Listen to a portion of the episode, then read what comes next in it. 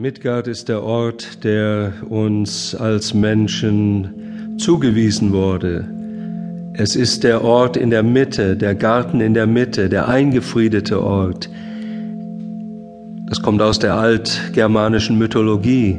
Midgard, Middle-earth, Mittelerde wurde es auch genannt, etwas, was Tolkien in seinem Herr der Ringe wieder aufgreift. Midgard ist der Ort, wo die Pflanzen und die Tiere, die Bäume, die Wolken, die Berge, die Flüsse alles zu Hause sind, kurz was wir heute Natur nennen. Natur, das Natürliche, das Natürliche, das Wunderbare, in der wir in Frieden leben. Midgard wird umwunden von einer Riesenschlange, einem Drachen, der Midgard-Schlange. Und dahinter, hinter Midgard ist Utgard, Utgard, Utgard, da leben die Drachen, da leben die Trolle, da leben die Heinzelmännchen, da leben die Alben, die Elfen, die Ahnengeister haben dort ihren Ort. Da wohnen die Götter, verschiedene Götter. Da ist Valhall, wo die hehren Himmelsgötter sind. Da sind die Meeresgötter. Alles ist dort zu finden. Diese Sachen waren für die Menschen früher nicht etwas, woran man glaubte, sondern etwas, was erfahren wurde, wo man auch Zugang hatte, Zugang manchmal in der Vision. Auch wir haben noch Zugang dazu, aber wir sind uns dessen kaum bewusst. Nachts, wenn wir einschlafen, beim Einschlafen, da schwinden unsere Sinne, aber wenn wir aufmerksam sind, und wach sind beim Einschlafen, also bewusst sind beim Einschlafen, dann sehen wir, wie auf einmal unsere Seele wegdriftet aus den alltäglichen Zusammenhängen. Dann sehen wir vielleicht den Wecker, der neben dem Bett steht.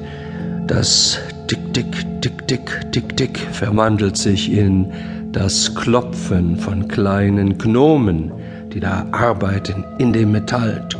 Tick, tick, Tick, tick, tick, tick.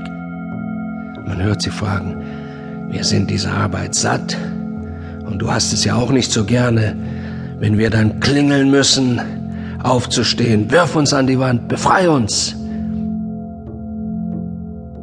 So kommen wir immer wieder an den Rande Midgards beim Einschlafen. Wir wandern dann weiter und weiter.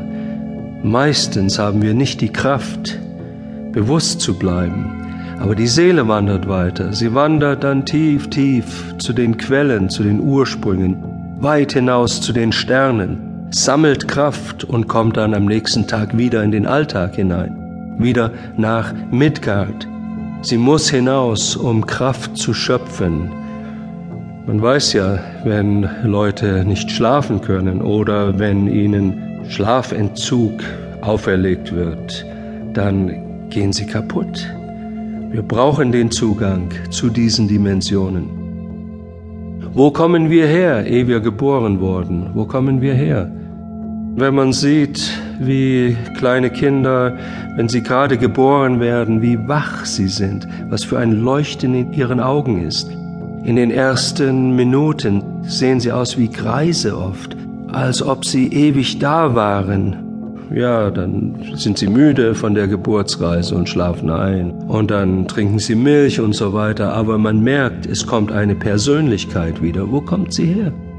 Und wo gehen wir hin, wenn wir das Leben verlassen? Wo gehen wir dahin?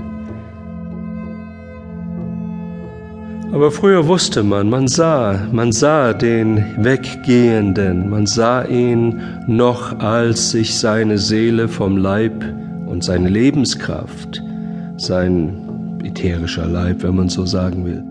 Wenn der sich vom Körper getrennt hat, man konnte mitgehen, man konnte ihn sehen. Es waren immer welche da, die wie Hebammen in die andere Richtung, die die Seelen begleiteten hinaus, hinaus in die andere Welt. Und die, die Seelen brauchen das auch. Die Seelen brauchen das auch.